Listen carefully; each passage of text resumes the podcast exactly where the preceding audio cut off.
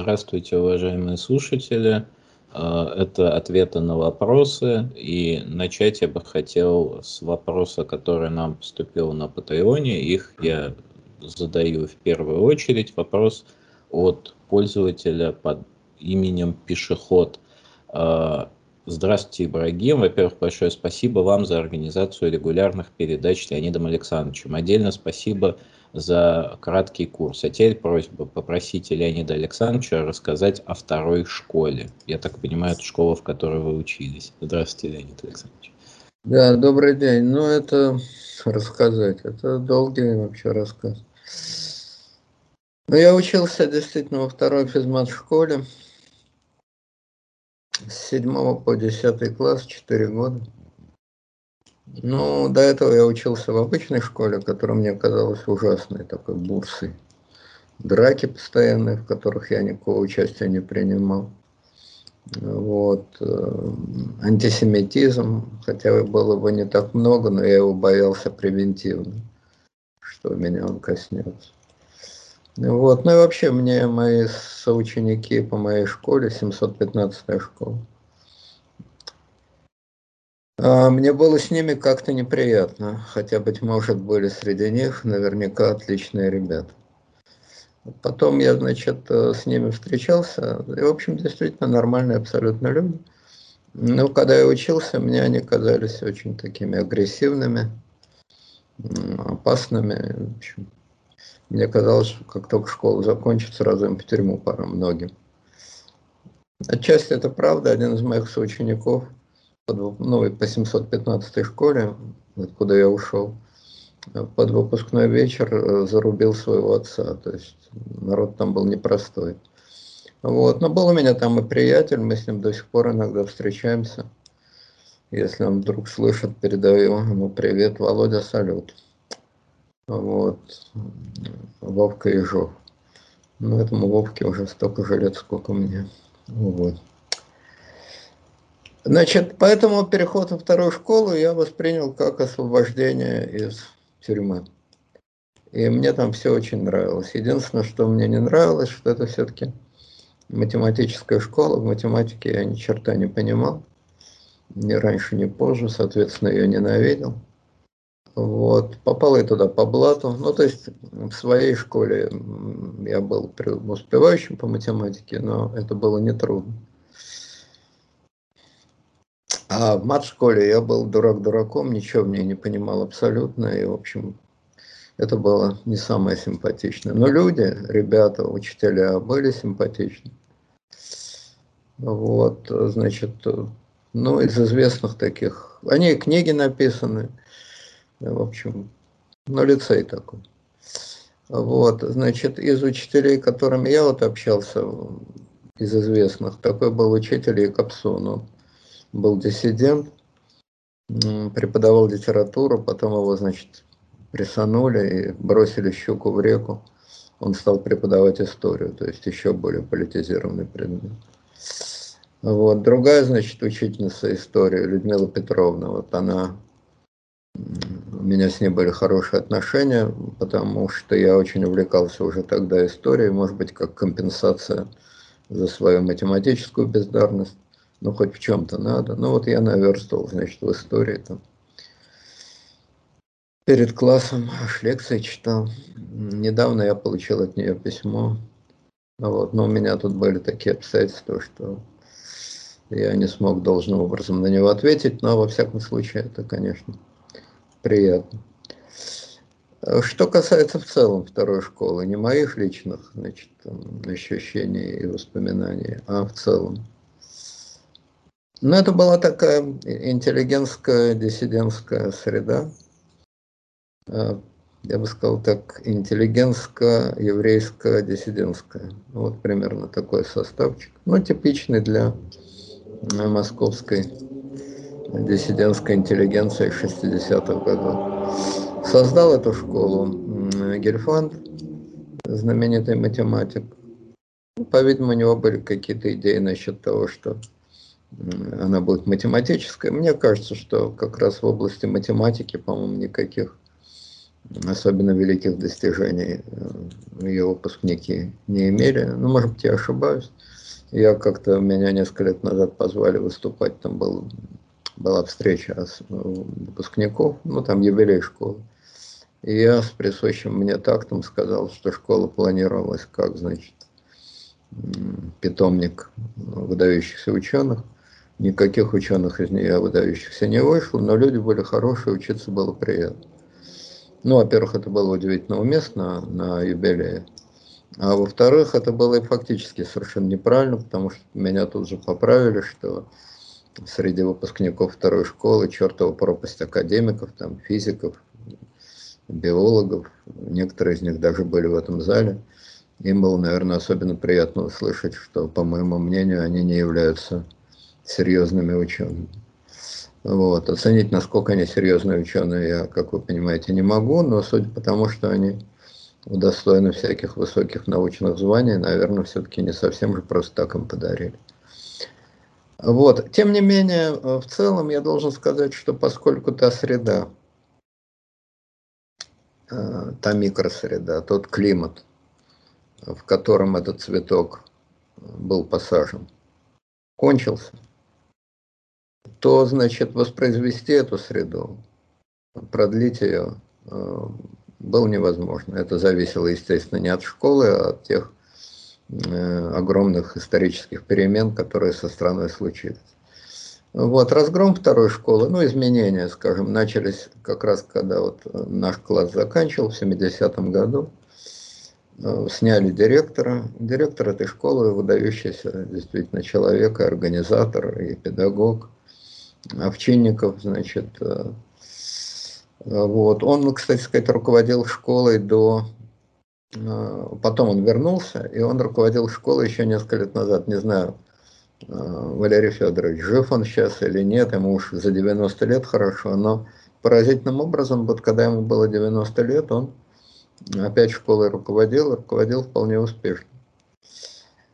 Но, естественно, не в его власти и не в его силах было и школу от изменений больших спасти в 70-е годы. Но это было не главное. Главное, что кончилась та среда, тот э, микромир, тот интеллигентский микромирок, тот пазл, тот гештальт, как хотите это назовите, э, продуктом которого была вторая школа. Это был продукт вполне определенного научно-интеллигентско франдерско э, еврейско-советского э, общества. Малой части советского общества, вот этой вот франдерско, интеллигентско, научно, сциентистски и так далее, и так далее. Пародия на этот мирок, она присутствует, например, на «Эхе Москвы». Но почему пародия? Ну, потому что в ней гораздо меньше, то есть практически нет очень важной научной составляющей, которая все-таки озонирует, конечно, озонировала обстановку во второй школе, а, потому что а, более, естественно, в духе времени, более коммерческий такой дух, более агрессивный дух, ну и само франдерство, которое было, имело определенный привкус, такой интеллигентский, а, наукообразный привкус во второй школе. Оно сейчас, конечно, в значительной степени э, выродилось э, в такую около политтусовку, чего, естественно, в 60-е годы не было и быть не могло. А поскольку политика дело мало пристойное, мало интеллигентное, то и франдерство стало гораздо более грубым, гораздо более популистским и так далее. Мне кажется, может быть, это мои ностальгические иллюзии, но мне кажется, что то франдерство, которым дышала вторая школа, было более э, приличным. В нем не было э, популизма, в нем не было попыток э, политических игр. Оно было более наивным, более романтичным, если хотите. Вот. Ну вот, собственно говоря, а та среда, довольно плотная среда, которая была во второй школе, она, конечно, распалась, люди уехали на запад, из моего класса примерно треть, наверное, уехал. Вот, многие уехали, многие ушли в бизнес э, с большим или меньшим успехом, но это, короче говоря, это более чем типичная история, такая маленькая капля, по которой можно судить про весь суп. В большей степени это относится к таким значит, организациям, как Мехмат, допустим, 60-х годов, более крупная. Но, ну, в принципе, вторая школа была его дочерним предприятием. Вот, или там какие-то научные школы, там научная школа того же Гельфанда, научная школа Вандау, еще какие-то научные школы. Вот, это все эмигрировало на Запад, но эмигрировав, оно, естественно, растворилось Э, в гораздо более широкой западной культуре. А то, что осталось здесь, естественно, арифметически большая часть людей осталась здесь, она растворилась э, в постсоветском э, бульоне. Плеснули в нее, значит, кипятка, влили какие-то не очень понятные жидкости, гниловатое мясо попалось, гниловатая картошка. Ну и в результате все это покипело, покипело, и получилось вот то, что сегодня может считаться таким тоже квази, значит, франдерским, околоинтеллигентским а, бульоном. Еще раз повторяю, вот отчасти этот бульон булькает, значит, на эхе Москвы. Хорошо. Такое у вас чеховско-бунинское описание второй школы получилось. Ну, ну, куда Но вот я должен вам сказать, кстати, к вопросу о второй школе, что вот когда я читал Набокова «Защиту Лужина», тот ужас, который Лужин испытывал э, в своей гимназии, а гимназия, по-моему, одна из лучших, по-моему, Набоков учился, если я не ошибаюсь, в Тенишевском училище который, я могу ошибаться, но это легко посмотреть в Википедии, но в любом случае понятно, что Набоков учился в одной из лучших школ. Вот. Если это автоби... автобиографично, то в своей лучшей сверхинтеллигентской школе Набоков испытывал ужас перед своими соучениками, ужас и отвращение. Я испытывал подобные чувства, еще раз повторяю, в обычной советской школе, но но во второй школе я таких чувств не испытывал. Хотя фанатом э, второй школы, вот таким, значит, царскосельским, нам целый мир пустыня, отечество нам царское село. Нет, этого у меня совершенно не было. Я не считал и не считаю вторую школу домом родным и каким-то идеальным местом. Но, конечно, по сравнению с обычной школой это был совсем другой уровень психологического комфорта. Вот. И когда я почитал вот описание Тенишевского, условно Тенишевского, еще раз говорю, надо посмотреть, где именно Набоков учился, а, училище, я подумал, насколько все-таки Набоков лишний раз убедился, насколько все-таки у Набокова восприятие более тонкое, чем у меня, потому что это уже действительно принцесса на горошине. Увидеть вот нечто отвратительное, ужасное и чуждое, глубоко чуждое в этом сверхинтеллигентном Тенишевском училище нет. До таких высот, до такой высокой перины я не поднялся. Э, уважаемые коллеги, я прошу прощения, особенно у учеников второй школы. Я э, оговорился, назвал, значит, Владимира Федоровича Овчинникова Виктором Федоровичем, но это ладно, оговорка. Но главное, значит, я посмотрел э, в Википедии. Владимир Федорович умер. Умер он в конце прошлого года. Значит, ему было, соответственно, 92 года, и он руководил второй школой практически до конца своей жизни. Вот, так что, во-первых, я, значит, не знаю, вряд ли они это смотрят, но, тем не менее, я приношу, естественно, свои соболезнования его родственникам и прошу прощения за оговорку. Вот. Ну и, соответственно, вот сообщаю всем, кто не знал, кто учился во второй школе, так же, как я об этом не знал.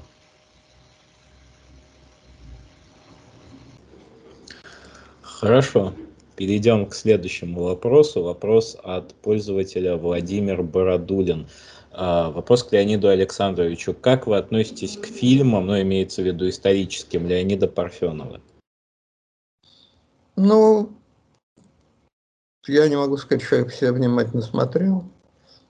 То, что я видел, мне было не очень интересно, потому что я это, в общем, более или менее знаю. Но, во-первых, с точки зрения ликбеза, это, конечно, день и ночь по сравнению с той мерзостью, которую гоняют по телевидению. То есть просветительская функция у них, несомненно, есть. Я не знаю, нужна она, нужно людям знать нечто, относящееся к правде, или гораздо э, вкуснее жить в мире мифологии. Это вопрос вечный. Но если кто-то хочет знать все-таки правду, то, конечно, Парфенов делает большое, делал, не знаю, выходят ли сейчас его фильмы, делал некое большое дело. Это первое. Второе, я думаю, они с киношной точки зрения грамотно по картинке, грамотно, красиво сделаны. Это два. А третье, ну там несомненный элемент самолюбования Парфенова. Слушайте, ну если ты собой не любуешься, зачем тебе на экран лезть, зачем вообще рот открывать? Мы вот делаем эти передачи «История ВКПБ». Я думаю, нам до Парфенова далеко, потому что ну, мы просто работаем на коленке.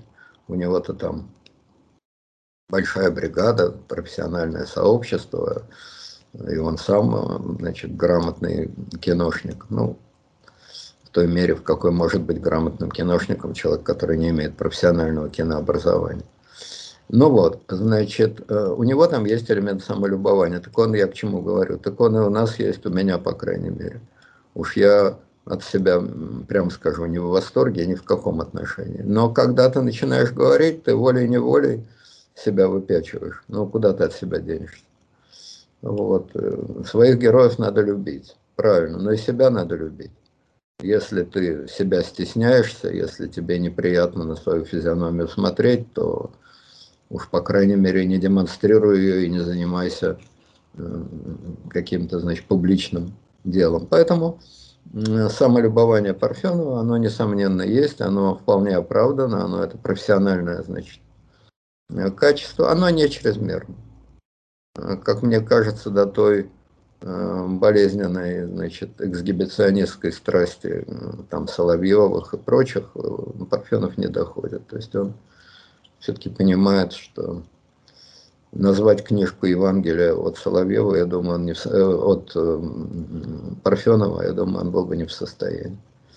Хотя элемент вот этого выпячивания себя, конечно, имеет место. Вот, что касается идеологической составляющей, что всех всегда интересует, мне кажется, Парфенов тоже, в общем, разумно себя ведет.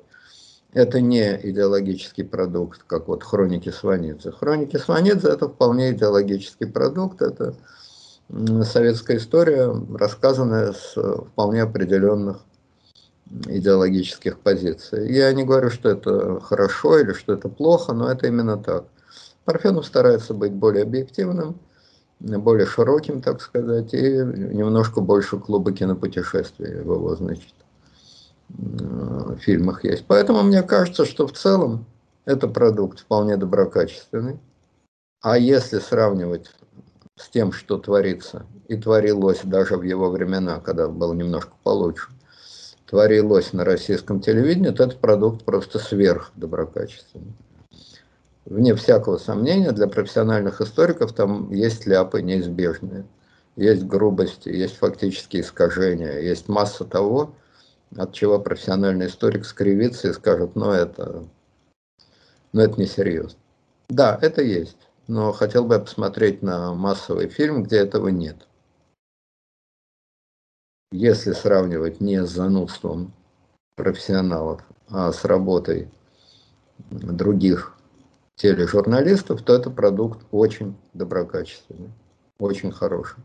Хотя я не могу сказать, что плакал слезами счастья, когда смотрел фильм «Парфюм». Да, я бы, может быть, только добавил, что э, я человек, вы, выращенный вот телеком 90-х, И мой интерес э, к истории – это вот такой синтез моего дедушки, э, фронтовика, и вот Леонида Геннадьевича Парфенова. То есть я сидел там в свои там 6, 7, 8, 9 лет, смотрел эти намедни вот с такими глазами, совершенно не понимал, что там происходит, но понимал, что интересно. И вот потихоньку, как бы, я даже не так давно смотрел вот эти намедни, которые были в конце 90-х, в начале нулевых, и в принципе, ну, есть, конечно, фактические ошибки, но это не режет глаз и не режет ухо. Это нормальное историческое, значит, меню. Да, все порублено в мелкий винегрет, Э, полито кетчупом, сервировано, так иначе нельзя, другой истории не бывает. По крайней мере, уж, уж точно не бывает массовым для массового зрителя.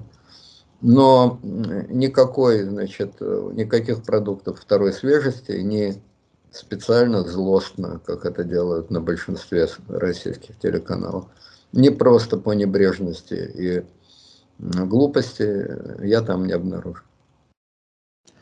Хорошо, двигаемся дальше. У нас вопросы такие очень почему-то исторические, так случайно выпало, потому что вопросы я читаю по порядку. Следующий вопрос от пользователя Дисим.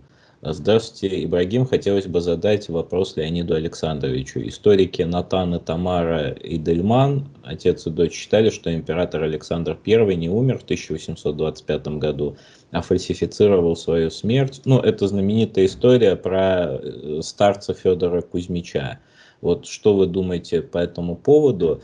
И мог ли, можно ли вообще себе такое представить, чтобы император просто скрылся в монастыре или был отшельником? А, я тут добавлю, что у Тамары Дельман есть свой YouTube канал, она очень интересно рассказывает о истории. Я вот недавно его открыл и рекомендую нашим слушателям.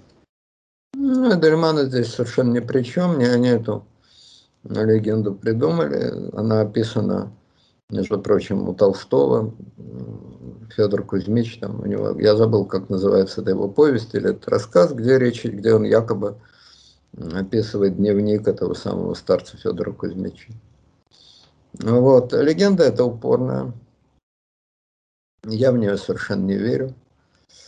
Э, ну, просто потому, что я вообще не сторонник конспирологических. А это, конечно, конспирология чистейшей воды. Хотя там и нету заговора, там нету того всего, но это тайная история. Вот, и я в такие тайные истории во всех этих железных массах и прочее совершенно не верю. Но дело не в том, во что я верю, хотя вы меня спрашиваете о моем мнении. Но я считаю, что это из той серии, про которую говорят, хоть и неправда, а хорошо придумано.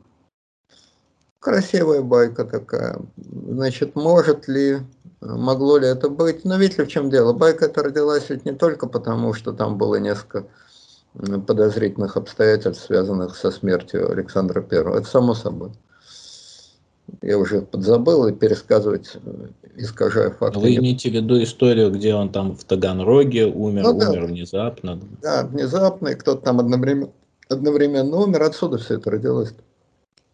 Вот. Но, повторяю, историки, профессионалы, как им положено, скучные. И поэтому они эту красивую горную легенду, естественно, разоблачили. Но убедительно или нет, другой вопрос. Ну, для меня, с моей точки зрения, убедительно. Но главное не это. Главное то, что эта байка родилась не на пустом месте, не просто в связи с подозрительными обстоятельствами смерти. Она родилась в связи с подозрительными обстоятельствами жизни Александра Первого. Александр I, который, значит, э, сотворил в русской истории, так сказать, чудо. Он считается, ну и так оно и есть, победителем Наполеона. Да, он был паршивый полководец, он то до сего, пятое, десятое, но по факту разбили Наполеона, разбили. Александр был императором, Александр был императором. Он был главной фигурой Венского конгресса. Он был главной фигурой Венского конгресса. Да, там были политики, опять же, намного более талантливые, чем Александр. Меттерних, например. Вот, Меттерних, Толеран. Это были, конечно, дипломаты не уровня Александра, безусловно. Так же, как Наполеон был полководец, опять же, не уровня Александра. Все правильно. Но формально Наполеона разбили при Александре, а на Венском конгрессе главной фигурой был опять же Александр. То есть это максимальная возможная слава, которая упала на голову человека. Да, это некоторая драматическая или комическая слава, потому что она не заработана. Потому что он был такой же полководец, как дипломат, и действительно ему выпала исключительная, исключительная пиар-капитализация при довольно скромных личных талантах. Ну, это явление частое. Возьмите пиар-капитализацию там, Горбачева. Горбимания была во всем мире, хотя как политик э, Михаил Сергеевич, по абсолютно... Ну, что он из себя представлял, мы увидели в 91 году. Вот. Или там колоссальная, значит, слава, которую там всякие э, телевизионщики и прочее сделали Ельцину. Великий реформатор. Действительно большие реформы, но, в общем, все-таки я думаю, что более сильно Борис Николаевич мог проявить свою личность в олимпийских соревнованиях потому, сколько примет кто на грудь. Это был бы его естественный вид спорта, а значит, репутация у него великого преобразователя. То есть часто в истории бывает просто, что слава человека не пропорциональна его личным талантам. Довольно типичное явление. Вот. Но с Александром произошла совсем уж странная история. После, зайдя на вершину, да, Весь мир на ладони, ты счастлив и нем, и только немного завидуешь тем другим, у которых вершина еще впереди. Он свихнулся. Ну, то есть он не стал, значит, психически больным человеком, но у него явно начались какие-то личностные изменения. Он впал в мистицизм. Он э, стал, какая-то такая идеологическая паранойя появилась. С чем это связано? С тем ли, что он полностью разочаровался в том, что он делал первую половину жизни. Он же пытался там реформы проводить. Он в этом полностью разочаровался. Или с тем, что он чувствовал, что его слава им не заработана. Или с тем, что после победы над Наполеоном он ощутил себя великим охранителем. Причем охранителем не только России, но и Европы отец еще. Это очень важно, его страница. Ну, естественно, убийство отца – это не самый приятный эпизод в жизни. Не знаю, многие ли из наших э, зрителей могут похвастаться, что в их жизни такой эпизод был. В моей жизни такого эпизода не было. Но я думаю, что если обычный человек, не злодей какой-нибудь, не там Иван Грозный, не Ричард Третий, а обычный человек дал добро на убийство своего отца, то это, в общем, не слишком укрепляет нервную систему. Хотя, с другой стороны, после этого убийства он довольно успешно и эффективно правил, а потом вот что-то произошло. Наконец, возможен и совсем уж такой метафизический ответ. Александр познал счету всего земного. Земную жизнь пройдя до половины – я очутился в сумрачном лесу. Славы больше, чем у него была в 1815 году, быть не могло. Просто так больше славы не бывает. Все, что мог он или не он, а при нем сделать или было сделано, уже сделано. Дальше двигаться некуда. Теорию относительности создал. Чем дальше заняться? Общей теории поля. Вот примерно такая ситуация. Что делать-то? Жизнь продолжается, а делать нефига. А делать нефига.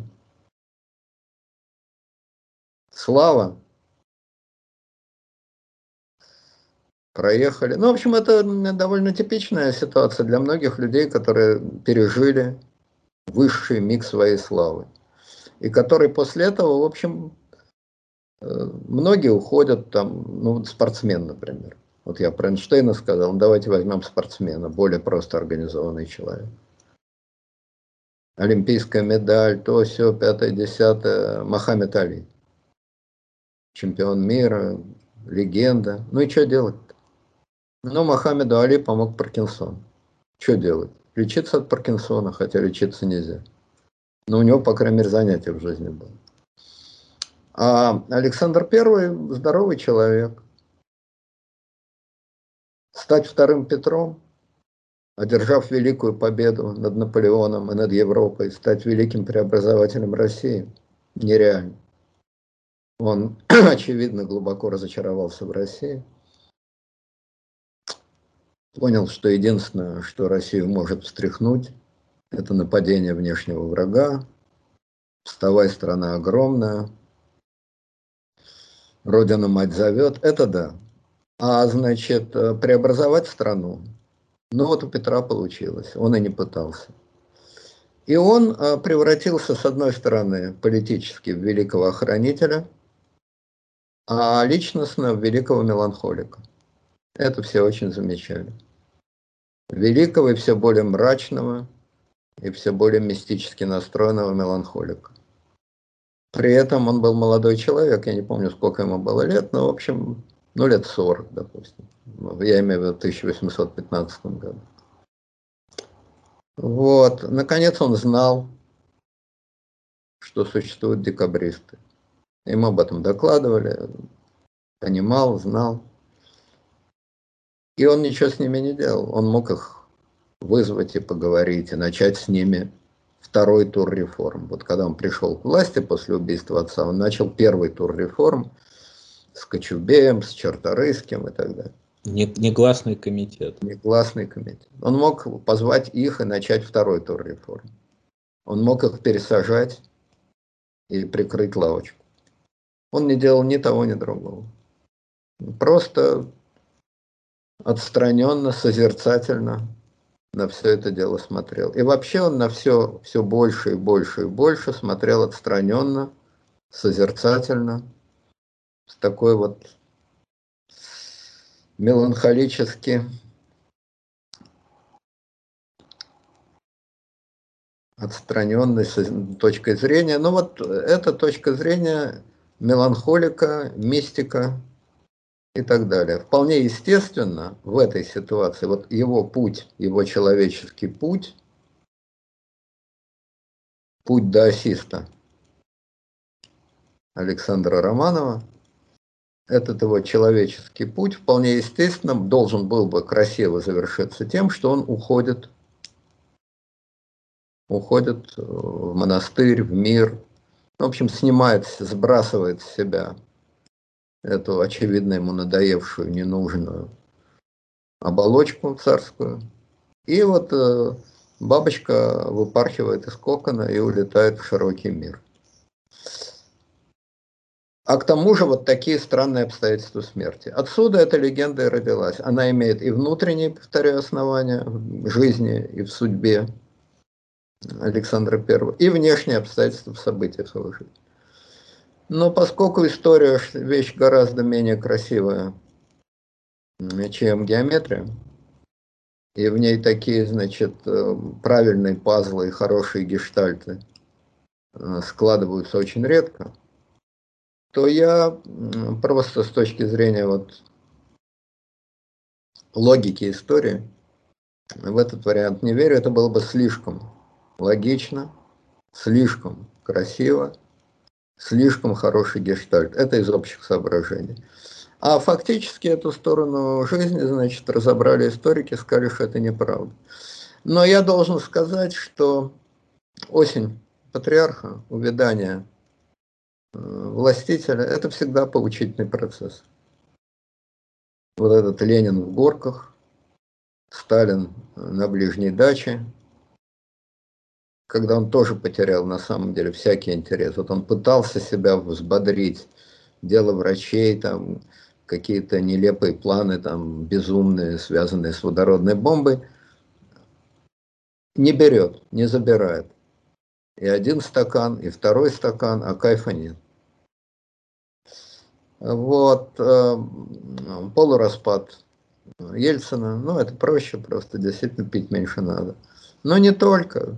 Ну и, наконец, то, что мы сейчас наблюдаем. Очевидно, осень Горбаева этого самого, значит, Путина, из которого песок просто сыпется. Вот он идет на трибуну, а за ним песчаная дорожка. Медленно и печально сыпется песок. Ну, весь этот бред его квазиисторические, какие-то дурацкие игры э, с Украиной, непонятно во что вообще. И, наконец, просто вот это э, судорожное охранительство. Что он охраняет? Свое барахло? Кто на покушает? Вот. Эм, это очень поучительно. Вот этот распад, осень патриарха. Говорят, у Путина кончились, значит, э, пряники, и в дело идет кнут. Ну да, пряников меньше, кнута больше. Но и кнута-то на самом деле особого нет. Я бы сказал по-другому. Дурь кончилась, веселящий газ кончился. И настало время снотворного. Вот, э, то, что было в начале его правления веселящим газом, цены на нефть, потом Крым, потом еще всякая хренотень. Сейчас просто снотворное. У монарха, у которого заканчивается внутренний ресурс, у него естественно, мне так кажется, я не монарх, поэтому мне судить об их профессиональных болезнях сложно. Но мне кажется, что у них естественное желание, чтобы все замерло. Спящее царство. Я сплю, и пусть все кругом спит. Любое движение раздражает. Единственное, что не раздражает, это э, грохот от установки бордюров. Это не раздражает. Но не раздражает потому, что до бассейна, где плавает в нирване, или не в нирване, а в вечном раздражении. А Владимир Владимирович грохот от установки этих бордюров просто не доносится физически. А в остальном все цветы мне надоели и никаких кроме. Вот это вот э, усталость, э, усталость металла, она имеет место. Я, конечно, не уверен, что в какой-то момент Путин нырнет в бассейн и не вынырнет. И все, значит, э, Золотого будут бегать по краю бассейна и кричать «где, где, где, где, где, где?». А потом окажется, что он 20 лет рыл подземный ход, нырнул в этот подземный ход – и вынырнул из этого бассейна где-нибудь там э, в Тюменской области, переоденется в пенса и будет пивко пить, значит, у обочины с такими же бомжеватыми пенсами, как он сам, отставными подполканами, отставными майорами. Я так не думаю. Вот. Хотя это был бы красивый ход и решение всех его проблем, и проблем цен, и пенсий, и поправок, и поправок к поправкам и Украины, и, значит, Южной Осетии, и Северной Осетии, и вообще всего на свете. И проблем Сечина, и проблем Тимченко, и пропадите вы все пропадом с такой-то матери. Вот. Ну, Владимир Владимирович на это, очевидно, не способен, но Александр Павлович все-таки был ну, более государственный человек, более высокая душевная организация. Поэтому я думаю, что он теоретически мог бы быть способен, но практически эта красивая горская легенда тоже не оправдалась. Хорошо. А перейдем к следующему вопросу. Вопрос от пользователя Татьяны Зинченко. А, я его немножко сокращу, но логика вопроса какая? Там у Маргариты Симонян большое количество детей, там у Соловьева большое количество детей. Вот это и, в общем, очевидно, пользователи относятся к этим медийным личностям очень отрицательно. Но э, смысл вопроса какой? Вот как обычно бывает, вот, э, так скажем, дети не самых хороших э, таких политических деятелей – а, они чаще всего как меняются, как они воспринимаются, ну, как они воспринимают своих родителей, допустим, э, родится ли, ну, может ли сын Соловьева стать убежденным навальнистом вот просто из чувства противоречия своим родителям? Ну, бывает ли, что от осины родятся апельсины? Да, все бывает. Но Знаете, мне не хотелось бы вдаваться, значит, в сплетни про личную... Ну, я в общем, да, как-то... Да, мы... Трудно говорить в общем, все-таки речь о конкретных людях. Э, Симонян, по-моему, гармоничная личность. Ее внешность и ее внутренность удивительно соответствуют друг другу. Вот я бы так ее характеризовал.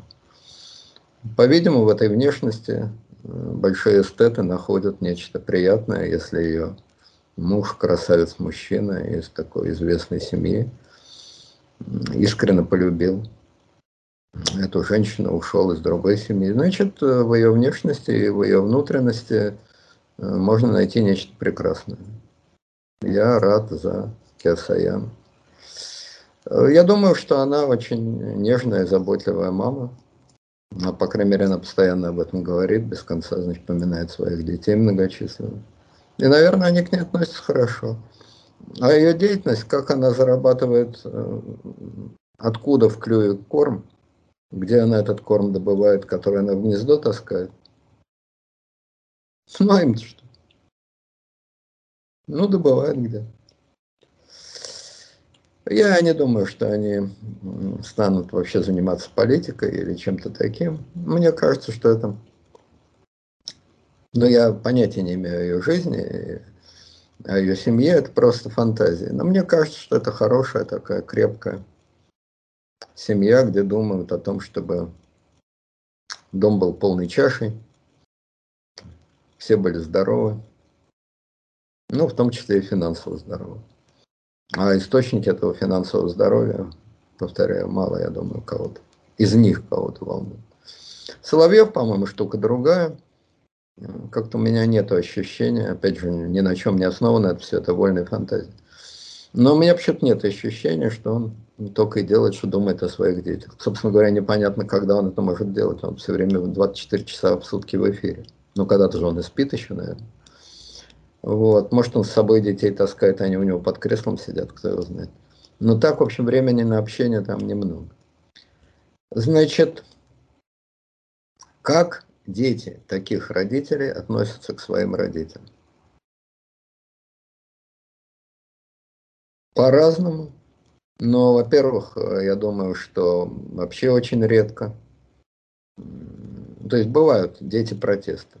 Бывают дети, которые осмысленно, отрефлексированно, идеологически выступают против своих родителей. Ну, пожалуйста, вот классический пример, всем известный Светлана Аллилуева, пожалуйста. И то в своих мемуарах она находила какие-то оправдания для папы. Например, она, я помню, написала фразу, что Берия был а, более жесток и более хитер, чем ее отец. Но это очевидная абсурдная ложь по той простой причине, что как только ее не жестокий и не хитрый отец, но менее жестокий, менее хитрый, чем Берия, умер, в ту же секунду все кончилось. И более жестокий, более хитрый Берия ничего ужасного не сотворил. Так что эта фраза очевидна, очевидная неправда, но в целом она, конечно, находясь в совершенно другой среде, она была противницей своего папы. Так? Вот. Я читал историю, боюсь наврать подробности, но кажется как-то так, что не то внук Гиммлера, в общем, какой-то там родственник Гиммлера, очень прямой, наследник Дочь, прямой. А? Дочь, у Гиммлера дочка, она пламенная нацистка. Вот, была да, даже. но там, она-то да, но вроде там кто-то, не, ее, не то ее сын, а может не Гиммлер, в общем, кого-то из них стал яростным антифашистом, а, причем до такой степени, что, значит, идейные наследники папы или дедушки обещали его убить. Ну вот а, внук Бормана, кажется, или сын Бормана поехал в Израиль, там чуть не, значит, э, Гиюр принял. Там. То есть люди, естественно, вообще люди разные, и наследники людей тоже ведут себя совершенно по-разному. Но естественный человеческий инстинкт все-таки говорит о том, что даже идейно э, расходясь э, с родителями, ругать их, я думаю, публично ругать их, и тем более публично ругать их по-человечески, не идейно, а по-человечески. Я думаю, что большинство людей в силу ну, просто инстинкта самосохранения.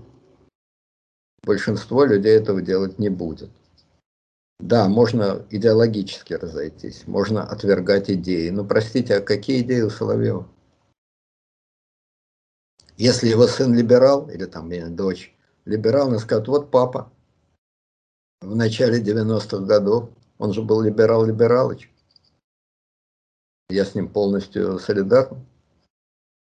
Соловьев был прозападный, либеральный. Там, я помню, у них была эта вот передача «Пат и Паташон», Соловьев и Гордон. Гордон там выступал как охранитель, и там как бог знает кто, а Соловьев наоборот как либерал. Пожалуйста, дети Соловьева либералы, они будут говорить, вот папа был великим либералом. То же самое будут говорить дети Симоняна, если они либералы. А что мама-то? Что мама? Да, мама была очень либеральным взглядом. Она об этом много раз говорила, она в Америке жила. Очень со слезами на глазах описывала свою американскую жизнь. Как в Америке все замечательно, как хороши, как свежие были розы.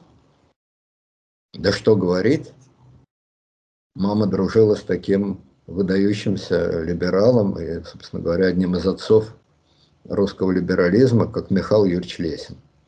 Уж Лесин ли не был либералом? Уж Лесин ли не был демократом? Уж Лесин ли не был ельцинистом?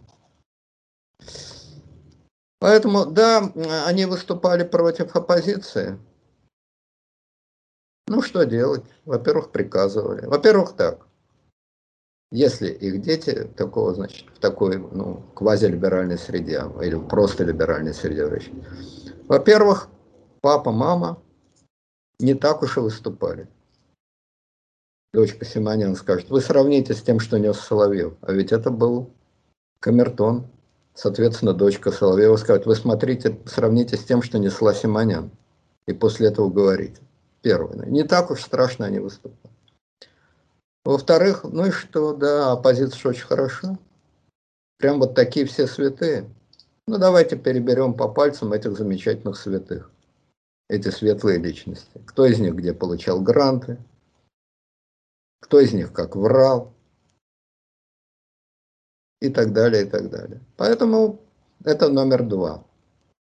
А номер три, ну, послушайте, время было такое. Время было такое. Государство, надо, они, искрен, они были искренние государственники и мама Симонян, и папа Соловьев, они прошли очень тяжелый путь, нахлебались голода, холода, нищеты в 90-е годы, когда часто вот мы сидим там пятеро детей, приходит папа, есть хотим, папа. А папа Соловьев говорит, извините, нечего есть, могу вам только дать э, книжку Сахарова воспоминания, размышления там, о, о мире, прогрессе человечества. Давайте почитаем. Вот у вас в животах бурчит, ничего, я вам почитаю Сахарова. Голодно было. Голодно. Ну, потом как-то постепенно мы ему говорим, папа, мы верим в Сахарова, но есть-то хочется. Ну, пришлось ему нам добывать, значит, э, пропитание. Так? Вот. Э, значит, жизнь заставляла, ситуация заставляла. Симонян вот без конца пишет, обожает писать о своем босом, голодном детстве в какой-то страшной трущобе, где-то на окраине, там, бог знает какого маленького города, на Хичеване, что ли. Не, она постоянно говорит, как она любила все это, как она любила в шей, как она любила э, грязь, как она любила отсутствие денег на мороженое, какое она от всего этого детства получала удовольствие. Но слишком частое описание в шей значит, э, нечистой квартиры и так далее, наводят на мысль, что это глубоко засело у него в подсознании. Вот. И хотя клеветники говорят, что ничего этого просто не было в природе, что госпожа Симонян родилась в очень благополучной торговой семье, более чем обеспеченной по масштабу ее крохотного городка. Но, как вы понимаете, клеветники много чего могут сказать. Клеветники даже могут сказать, что слухи о том, что именно Шойгу разрабатывал план взятия Берлина и настоял на нем. И Жуков долго сопротивлялся, но в конце концов под давлением превосходящего стратегического таланта Шойгу вынужден был отступить.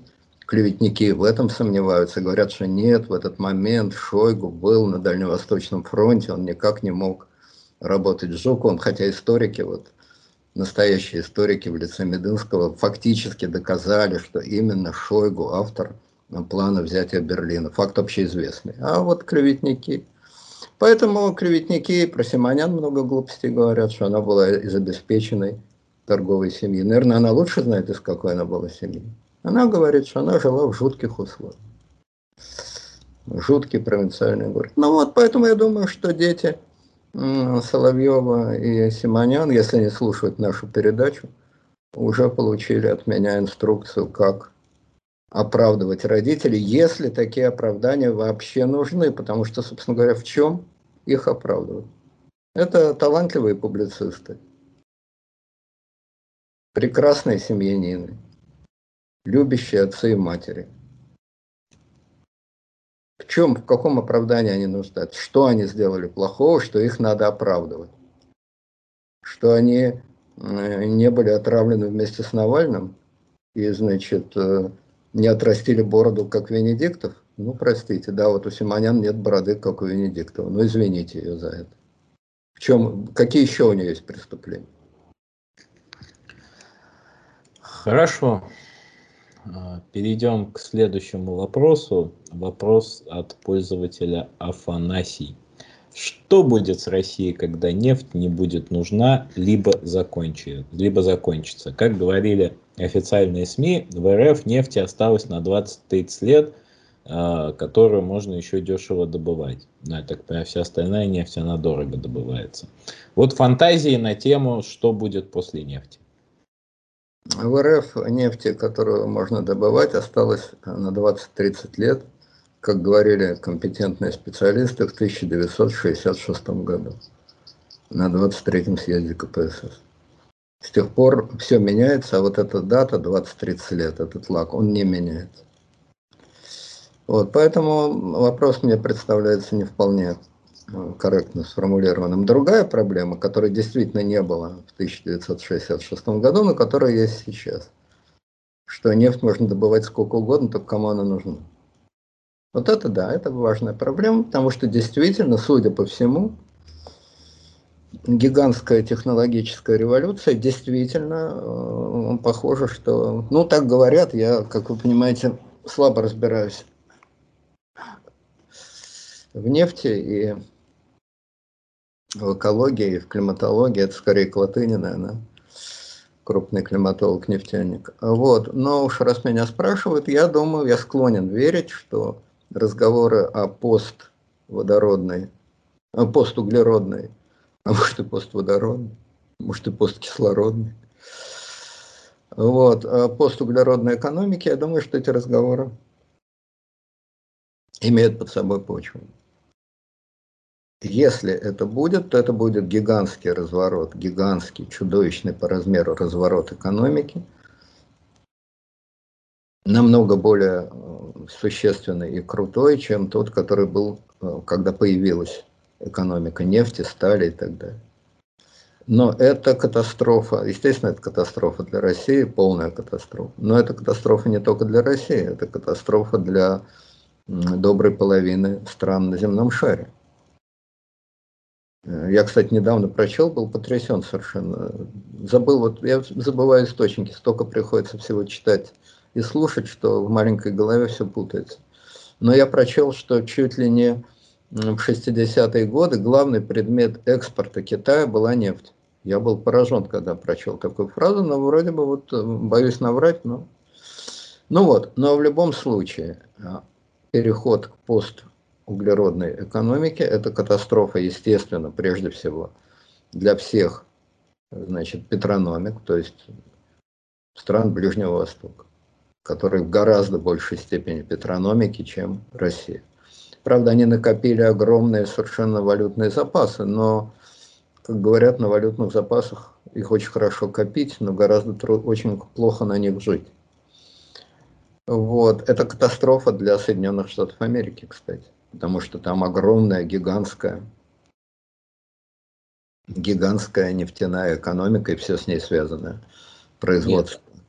Как считается, а, для Соединенных Штатов, в общем, отказ – от вот этой петрономики из всех, естественно, нефтедобывающих э, стран э, наименее критичны. Да, это критично, но по сравнению там с другими нефтедобывающими странами, они как-то, ну, как сказать, упадут на этом фоне меньше всего. Ну, во всяком случае, я такое читал. Ну, может быть, потому что у них кроме этого есть все. Собственно говоря, они будут э, закоперщиками в разрушении э, углеродной, в создании постуглеродной экономики. Тем не менее, для них это гигантское социальное потрясение. Вот. Но, в общем, это шарик закрутят наоборот. Вот как я не помню, кто автор этой песни, модной в моем детстве. Это гады физики на пари закрутили шарик наоборот. Была такая бодряческая песня. И там были такие слова, кстати. «И рубают финики лопари, а в Сахаре снега не в проворот». Это гады физики на пари закрутили шарик наоборот. Это гигантская, ну вот Достоевский говорил, как там геологическая, геологический переход, геологическая катастрофа, там, геологический период. Это действительно гигантская перемена. Но в этом контексте события в России только малая часть того, что будет со всем миром. И тут э, выделять одну Россию неправильно. Я думаю, что мы все, то есть, ну, вы все, я-то, наверное, все-таки не доживу до этих чудесных времен. Я думаю, что все молодые люди, которые слушают эту передачу, ну, которым там, допустим, меньше 30 лет, они будут свидетелями настолько грандиозных перемен, в 21 веке, по сравнению с которыми все перемены в 20 веке будут выглядеть очень бледно. Собственно говоря, можно считать, что вся человеческая история – это предыстория, которая ведет к новому совершенно периоду. Это, ну, сейчас об этом, так сказать, только ленивый не говорит. Это, значит, э, экологические, климатические перемены. Это экономические перемены, связанные вот с отказом от углеродной экономики. Это совершенно новое, на наших глазах рождающееся и вызывающее у меня, например, ужас. Но ужас не ужас, а факт есть факт. Новое здравоохранение, когда люди должны каждые полгода вакцинироваться. Причем ладно бы там от одной болезни, от ста болезней. Что от людей вообще останется? Даже телемедицина это немножко удивительная штука, когда дистанционно э, проходят какие-то медицинские процедуры. И это тоже. Дистанционная культура. И, наконец, самое главное и самое, по-видимому, радикальное и страшное для человечества – это изменение Homo sapiens, то есть э, человек разумный будет настолько разумен, что станет человеком компьютерным. Этот синтез, симбиоз э, человека и компьютера. Да, можно сказать, слушайте, Франкенштейн читали, 19 век, э, Чапок, роботы. Да, читали, только это был треп. Это был треп ни о чем. А сейчас это тоже треп, но вроде бы треп, отливающийся в металле. Вернее, не в металле, а в какой-то хреноте, которая сейчас призвана заменять металл. И на этом фоне, если, если подобные перемены действительно состоятся, на этом фоне все наши рассуждения о государствах, о нациях, об историях, о социальных системах, о свободах, несвободах, выборах, перевыборах. Но это, понимаете, это рассуждение австралийского аборигена, который оказался в Нью-Йорке и спрашивает, где тут, значит, э, тотемных животных забивают, ну, условно говоря другой мир, вообще другой, где всех этих глупостей, всех этих э, значит, государств, наций, выборов, э, свобод и прочее. Но это проехали. Это Янки при дворе короля Артура, пожалуйста, вот такая аналогия. Это значит э, только наоборот. Это король Артур, который попал, значит, в современный город и просто не может понять вообще, куда он попал, что вокруг него происходит, где, что, как. Вот, я не берусь на эту тему фантазировать, я думаю, что просто не стоит выхватывать из этого пазла один крохотный осколок под названием постуглеродная экономика. То есть здесь вот в чем методологическая ошибка. Рассуждают так, как если бы все осталось. Остались государства, остались люди, осталось здравоохранение, остались технологии. Но только вот один элемент под названием нефтяная экономика из этого пазла вынимается.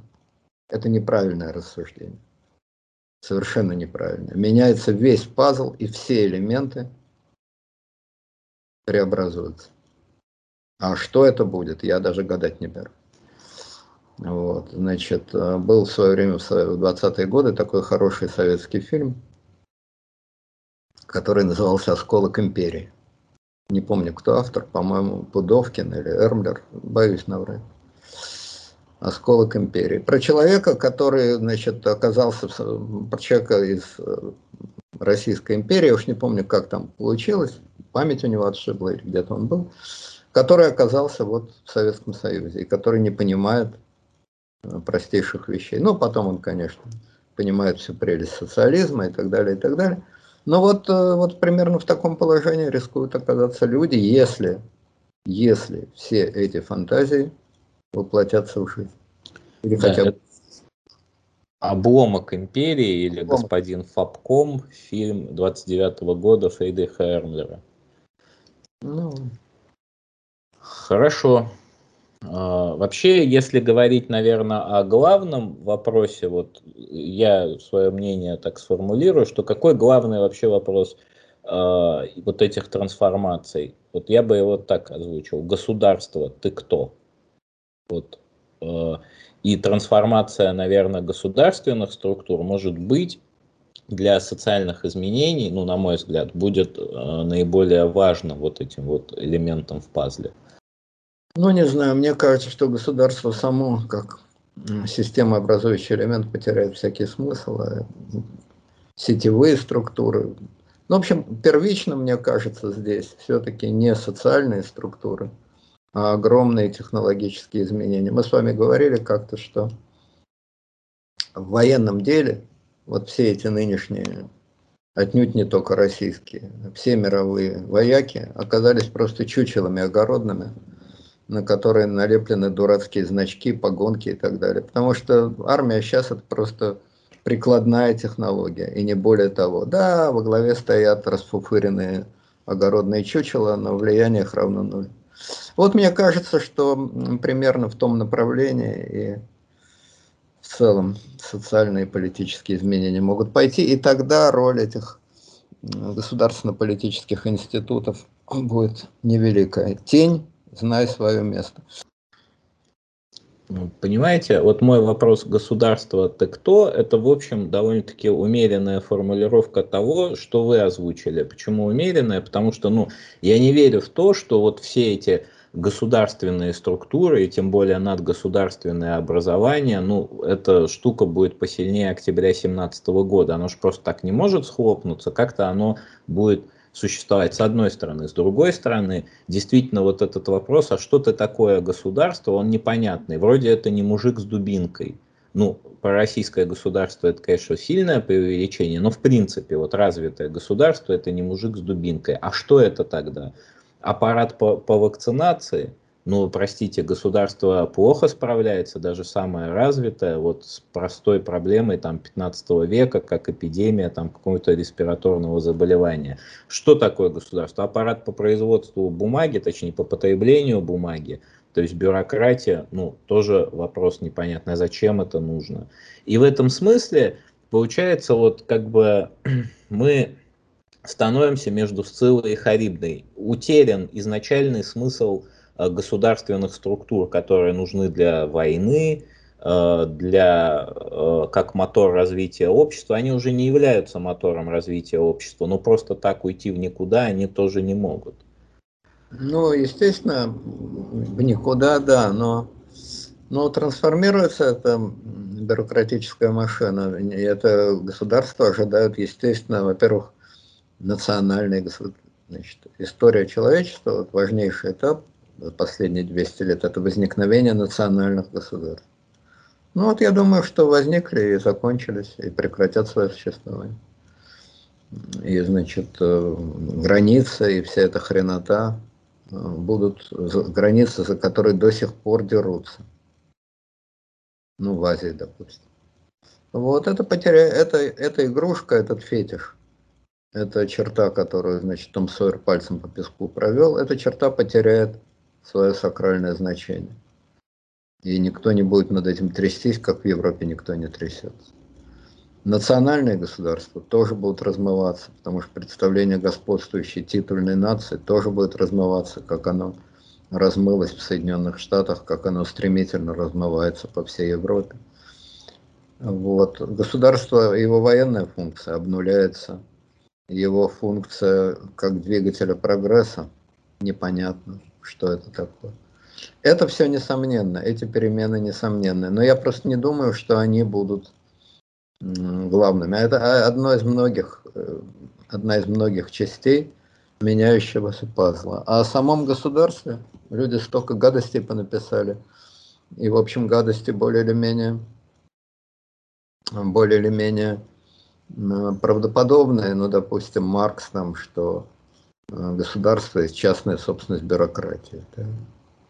А Толстой вот в воскресенье пишет, там Нехлюдов, значит, окинул взглядом э, государственную машину, с которой он по капризу Толстого столкнулся по идиотскому поводу, но вот у Толстого такое было желание разоблачать государство по этому поводу.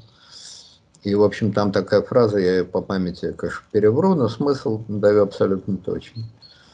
И окинув, значит, э, взглядом э, все это, Нехлюдов понял, что государство – это просто машина, созданная для того, чтобы богачи могли безнаказанно, защищенно владеть своей собственностью.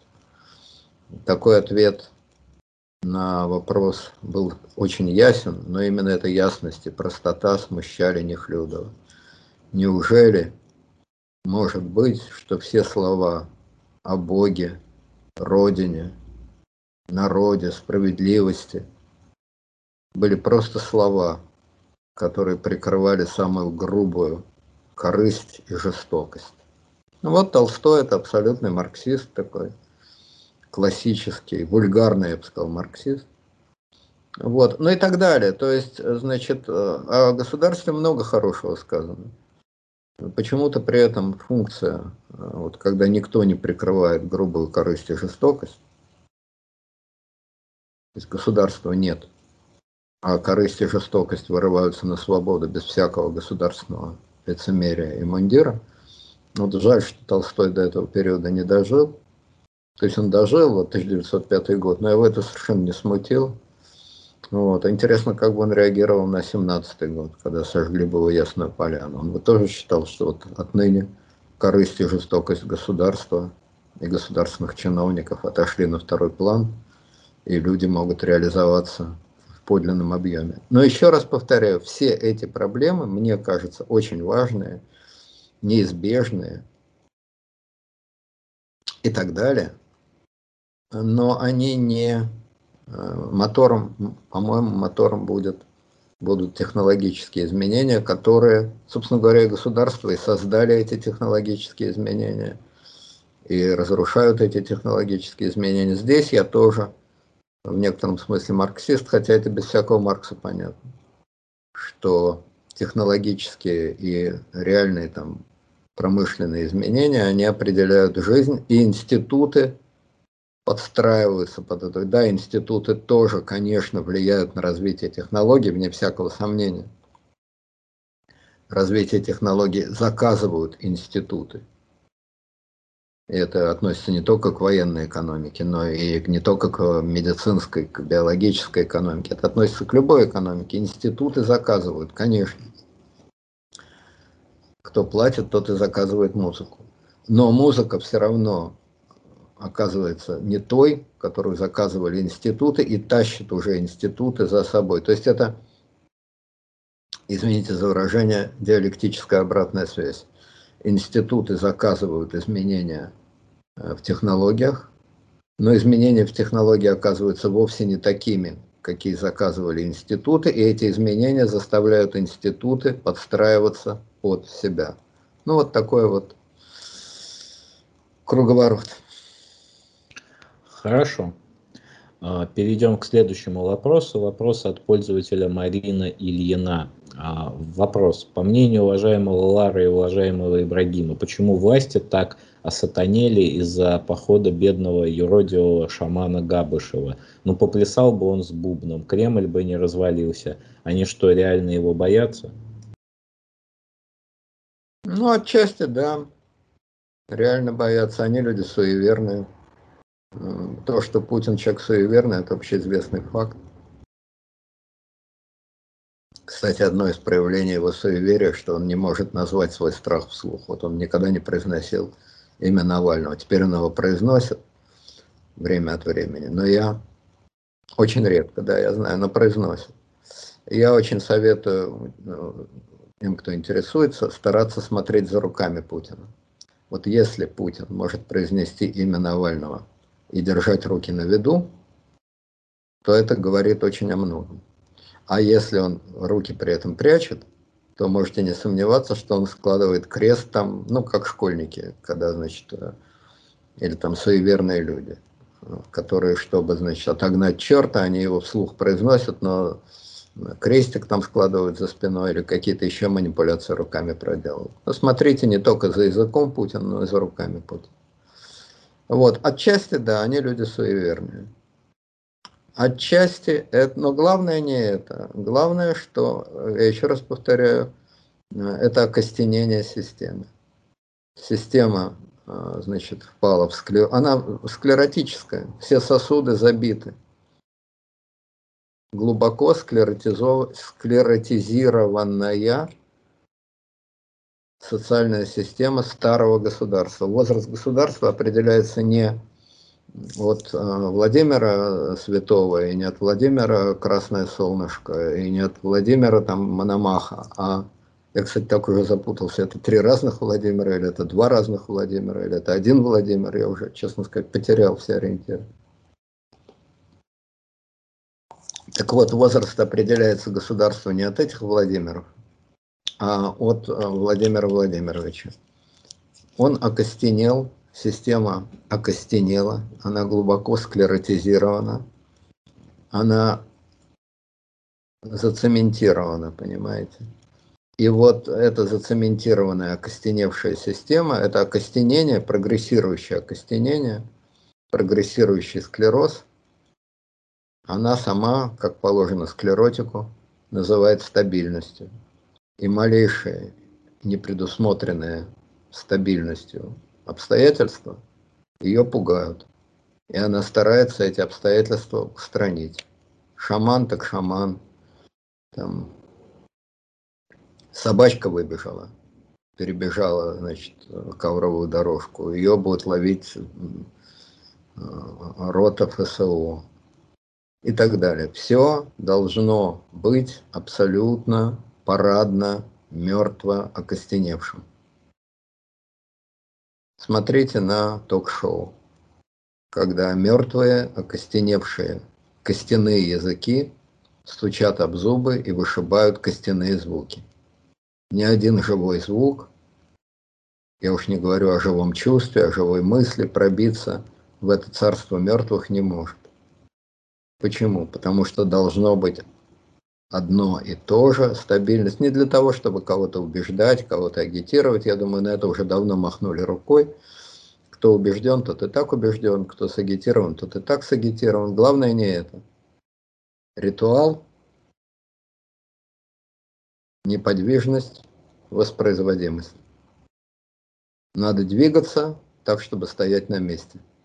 Надо стоять на месте так, чтобы создавать иллюзию движения. Вот это и есть реальная государственная идея.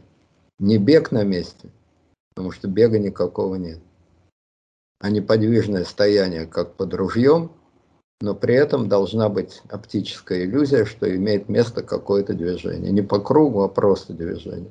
А движения никакого нет. Единственная цель, вот мы говорили выше там, про Александра Первого, уморить, усыпить и тем самым ублажить спящего, дремлющего государя-императора. И если его может разбудить этот дурацкий бубен, то никаких бубнов у нас не было. Да, я бы только добавил, раз уж вопрос и мне тоже адресован, а, у этого есть еще и немножко практический аспект. Ну, понятно, что власть, когда она теряет всякий смысл, она становится только властью ритуала. И эти суеверия – это не признак того, что там Владимир Владимирович сумасшедший. На мой взгляд, он совершенно не сумасшедший человек, просто он поставлен вот в такую конфигурацию. Советская власть, которой, казалось бы, было бы очень легко отказаться от этих всех талмудов Маркса, Энгельса, она все равно бубнила там рабочие, беднейшее крестьянство там и бла-бла-бла. И там все эти съезды проходили вот как церковные а, как религиозные собрания, то есть проповеди шли. То есть это система, сама система. Но есть и практический аспект. А, шаман Габышев – это представитель глубинного народа. Точнее, даже не столько он, а сколько те люди, которые в процессе похода присоединялись к нему.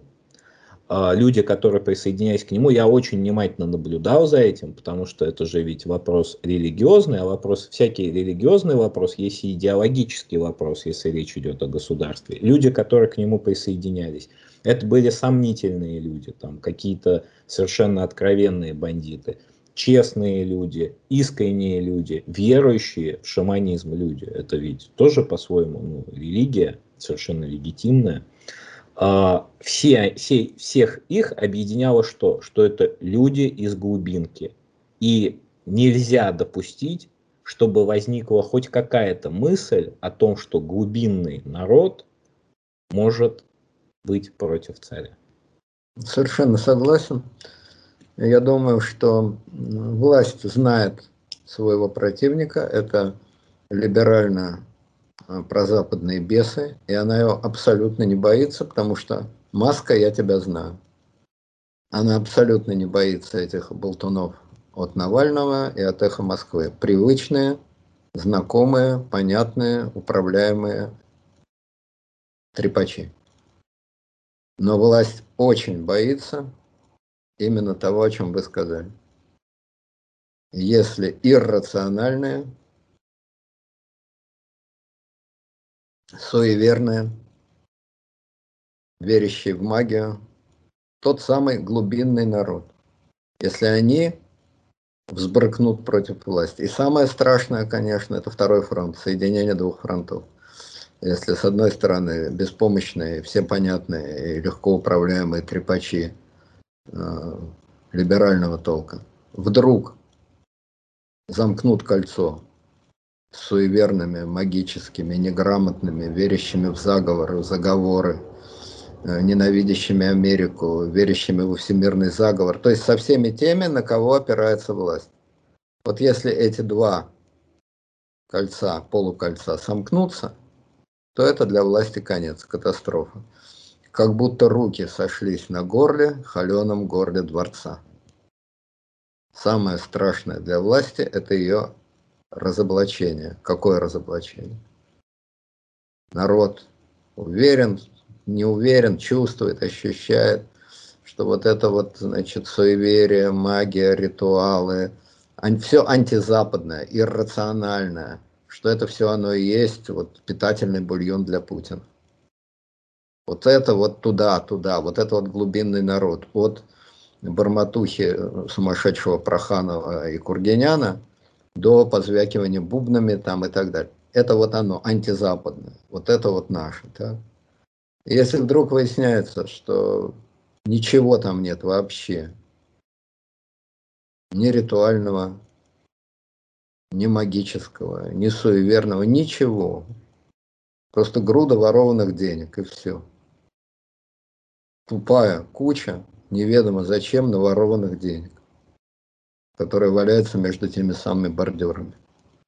Вот если вдруг это открывается, вот эта простая картина, ничего там нет ни антизападного, ни ритуального, ни суеверного, ни магического. Чушь это все, обман. Близко не стоит. Просто тупое воровство денег. И косноязычное бла-бла-бла из статей Медынского. Ни о чем. Все, конец. Поэтому э, Навальный не страшен, он понятен, он известен, он алгоритмизируем и просчитываем до тех пор, пока глубинный народ со своими суевериями, конспирологией, э, верой в магию, ритуалами, до тех пор, пока этот глубинный народ как-то ощущает свое родство с властью. Если тут пройдет трещина, то все. Никакой власти больше нет. Хорошо. У нас я вот оставлю три вопроса, ну, потому что они исторические. Давайте добьем эти исторические вопросы. А, вопрос от пользователя Дмитрий Наумчук. Уважаемый Брагим, хотелось бы узнать ваше и Лара мнение о том, почему насилие в мире стало меньше и прав ли Пинкер. Это особенно интересно в ДНР. Стивен Пинкер – это такой психолог, который написал книгу The а, Better Angels of Our Nature, то есть лучшие ангелы природы нашей. И он от, угу, отстаивал идею о том, что вот э, мир, он движется к уменьшению насилия вот до абсолюта. Его противник идеологический, Насим Талеб, который с ним спорил, говорил, Насим Талеб. Это вот а, дискуссия. Это Пин... я слышал. Вот. Да, Насим Талеб говорил, что Пинкер это вот прекраснодушный такой человек, который один тренд растягивает до бесконечности, и он не прав, что насилие вспыхнуть, оно, возможно, оно может, как черный лебедь. И вот это вот две, так скажем, противоборствующие точки зрения. Что вы думаете об уменьшении насилия? Это вот такой очень долгий тренд, почти бесконечный, или все-таки это до первого до первого какого-нибудь, ну не знаю, чего-нибудь покруче, чем ковида. Вот что вы думаете о мыслях Пинкера? Я думаю, что просто физическая составляющая жизни становится все меньше. Ну, я об этом думаю, исходя из своей жизни, в которой физических действий стало гораздо меньше. Но мне кажется, что это не только мое личное достижение, что это общая виртуализация жизни – виртуализация жизни, она, по-моему, очевидный факт, и относится как к старичкам вроде меня, так и к молодым людям. Соответственно, насилие, не могу сказать, что его стало меньше, оно просто переходит в виртуальную форму. Это вот стрелялок и компьютерных игр, ругани в интернете, там, перебранок, банение. Ну вот раньше, чтобы, допустим, избавиться от человека, который задает неудобный вопрос – надо было с ним подраться, или его убить, или нанять киллера. Вот я бы выбрал последний вариант. Всех, кого я, значит, э, кто мне не нравится, я бы нанял киллеров. Денег у меня на это маловато, но я бы ограбил банк. Или убил бы одного, взял бы у него деньги и нанял бы киллера для убийства следующего. А сейчас я просто баню и все. Это насилие? Да, это насилие. Его стало меньше, но значит меньше больше, оно стало другим. Я их виртуально убиваю. Если собрать всех, кого я виртуально убил на своем крохотном фейсе, то это город получится. Я их убил столько, сколько, ну, наверное, Сталин убил в 1937 году больше людей. Но вот э, Дзержинский, я думаю, перебил примерно столько. Вот вам ответ. Это мой личный опыт. Ну и кроме того, то, что я вижу, э, я не вижу случаев, чтобы били детей. Это самое главное насилие, с него все начинается. Гораздо реже на них даже орут. А уж бить это вообще практически невозможно. Вот вам ответ. Аналогично, значит, в армии. Раньше служили два года, все знают прелести дедовщины, там туда-сюда. Это я про Россию говорю, в других странах. На многих нет обязательной службы. Теперь служат один год, соответственно, дедовщину уже подрезали ей корни. Но кроме того, вот мне рассказывал, значит, сын, что он знает людей, которые служили, и там очень строго за этим смотрят. Например, ну, правда, это элитная часть, но тем не менее, например, утром начинается с того, что люди должны протянуть руки, посмотреть, нет ли у них, соответственно, набитых э, костяшек, то есть не дрались ли они. Мы видим, что творится в ГУЛАГе. Ну хорошо, значит, Навальный все-таки особый заключенный, пишет оттуда статьи, но не только же Навальный. Но вот, э, по крайней мере, два человека, за судьбами которых многие следят. Это экс-министр Люкаев и экс-губернатор Белых. Они не попали в какую-то привилегированную зону, они на обычной зоне. Но вы сравните, как они там живут на этой зоне, с тем, что мы знаем о жизни зэков уже не в 30-е, бог с ними с 30-ми, но в 60-е годы. Это другая жизнь. Я не к тому это, что хотите отдохнуть, ложитесь в тюрьму. Нет, конечно. Но, тем не менее, это насилие, насилие. Но это другое насилие. Нет, отсутствуют официально запрещены телесные наказания. Могут они быть? Могут. Но одно дело, когда они официально запрещены, и нарушение закона – это вот телесные наказания. И другое дело, когда они официально разрешены. Это я про Россию. Но я вас уверяю, что аналогичные процессы во всем мире происходят. Ну и, наконец, главное событие наших дней – вот ковид. Да, это ужасная болезнь, да, это очень опасная болезнь. Но простите меня, я думаю, что 50-60 лет назад она бы не вызвала такой реакции. Сказали, ну что делать, ну рви, ну умирают, ну все же не умрут.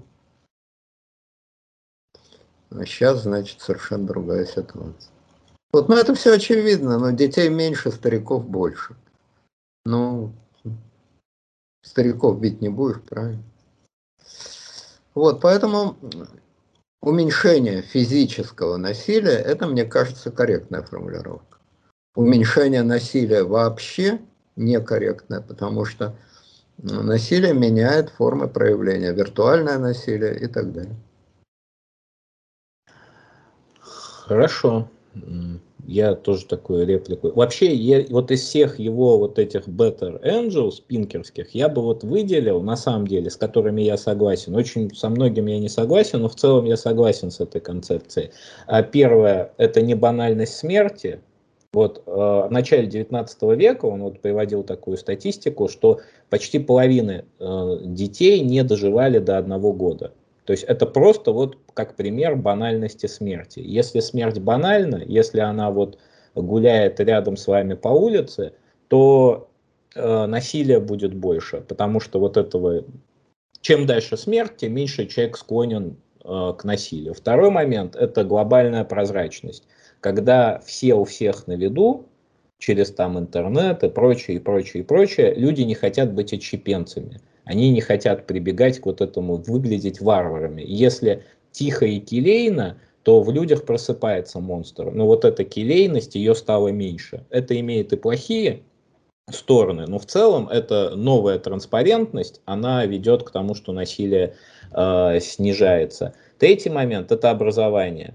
А, разум, он, точнее, образованность, она ведет вот к гуманизации. Э, с этим я согласен совершенно. А, и четвертый момент – это старость. Человечество, оно постарело, а насилие – это все-таки ближе к молодости, хотя далеко не всегда. Ну, я бы более скептически к этому отнесся. Я еще раз повторю, я не считаю, что насилие любого стало меньше. Простите, вакцинация это случайно не насилие? Насилие. Физическое насилие, грубое физическое насилие. Вот. Вот с этой поправкой я согласен. Грубого физического насилия становится очевидно меньше, наглядно меньше. Это правда. А насчет того, что образование вредит насилию, это уж, простите, совершенно я не согласен. Образование может быть, может быть вредит, опять же, грубому физическому насилию. Это ладно. Но образование совершенно не вредит насилию. Да просто, ну, простите, но это тоже насилие. Я вот про мат-школу рассказывал. Вот я решил задачу. Подхожу к учителю. Он мне тычет пальцами раз, два, три, четыре, грубые логические арифметические ошибки. Садись два. Это насилие или не насилие? Да, это насилие не его надо мной, а насилие логики и математики, над моими желаниями. Я хочу эту задачу решить. Ну вот мне нравится ее решать. Я хочу себя убедить, что я ее решил. Появляется беспощадная гильотина в виде логики и математики и обрубает мне все конечности. Это тоже насилие. Логика – это насилие. Это насилие над человеческими желаниями. Поэтому формы насилия, да, они меняются. Они становятся гораздо более дальними, отстраненными от реальной жизни. Это правда. И если когда я учился в школе, это были, значит, 60-е годы, драки в школах были, в обычной школе, повторяю, были нормой, а в мат-школе были редким исключением, то теперь, я думаю, в обычных школах драки – это приятное исключение. Это правда. Но насилие виртуального, насилие социального и всякого другого, я думаю, стало не меньше, просто иные формы его проявления. Хорошо. А, вопрос а, от пользователя Парацельс 83. Вопрос Леониду Радзиховскому. Какое место в иерархии большевистских вождей занимал Яков Свердлов? Можно ли его рассматривать как вот э, какую-то такую кандидатуру вместо Ленина? То есть мог бы осилить Яков Михайлович эту задачу? Ну, вместо Ленина рассматривать некого, потому что большевистской партии вместо Ленина просто никого не было, дырка. Дырка от Бублика. Э, Михалыч, ну, у него были, очевидно, организационные таланты, вне всякого сомнения. У него было по тем временам редкое качество, тогда очень важное. Тогда же микрофонов не было, а у него была голосина, что у Шаляпина, как рявкнет, так покрывал весь зал. Это в те времена... Память. Память исключить. Да, память.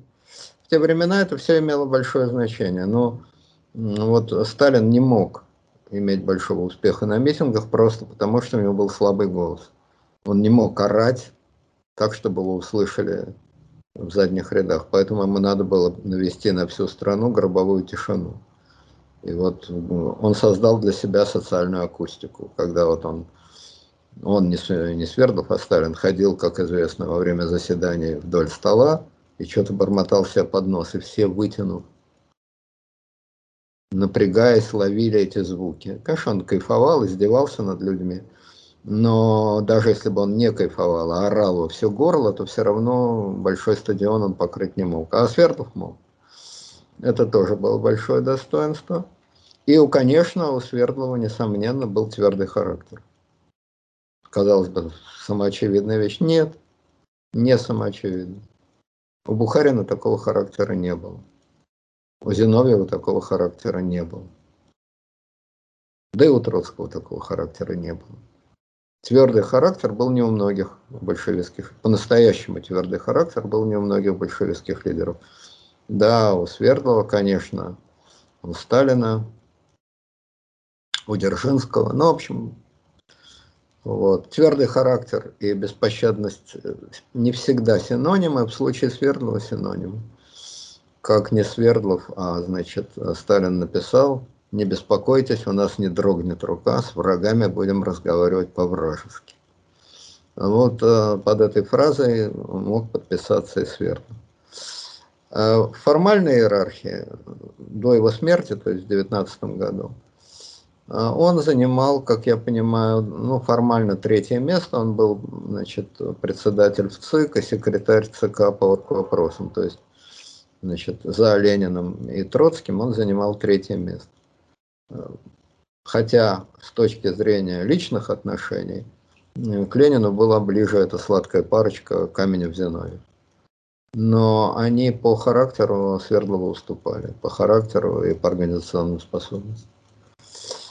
А мог ли Ленин его выбрать в качестве преемника? Ленин вообще не хотел выбирать преемника. Собственно, основная мысль письма к съезду в том и заключалась, что преемника быть не может, должно быть коллективное руководство, то есть система сдержек и противовесов. Вот о чем Ленин написал своим наследникам.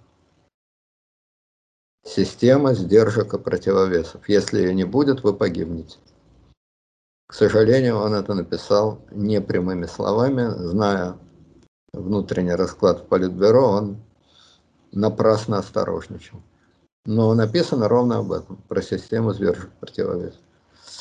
Поэтому Свердлов в качестве преемника был а, практически невозможен.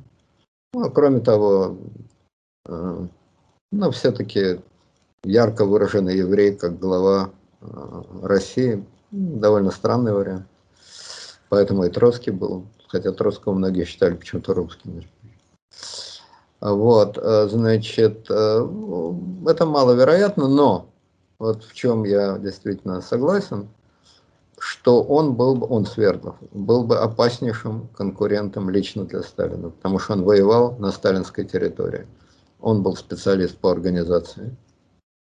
У него в голове была картотека, вот именно та самая память, о которой вы говорите. И у него был твердый характер. Поэтому по всем позициям Э, он был конкурентом Сталина. После его смерти по всем этим позициям поле в значительной степени освободилось. У Каменева и Зиновьева характеров вообще не было, а у Троцкого не было цепкости. Вот этой настоящей организационной цепкости. Э, поэтому э, Свердлов, да, в определенной степени затмевал Сталина. По крайней мере, они были бы очевидными и злейшими конкурентами. Хотя личные отношения у них были как раз неплохие, они вместе были в ссылке. Вот. Есть такая версия, что Сталин был человек лично неприятный, ну в смысле неопрятный.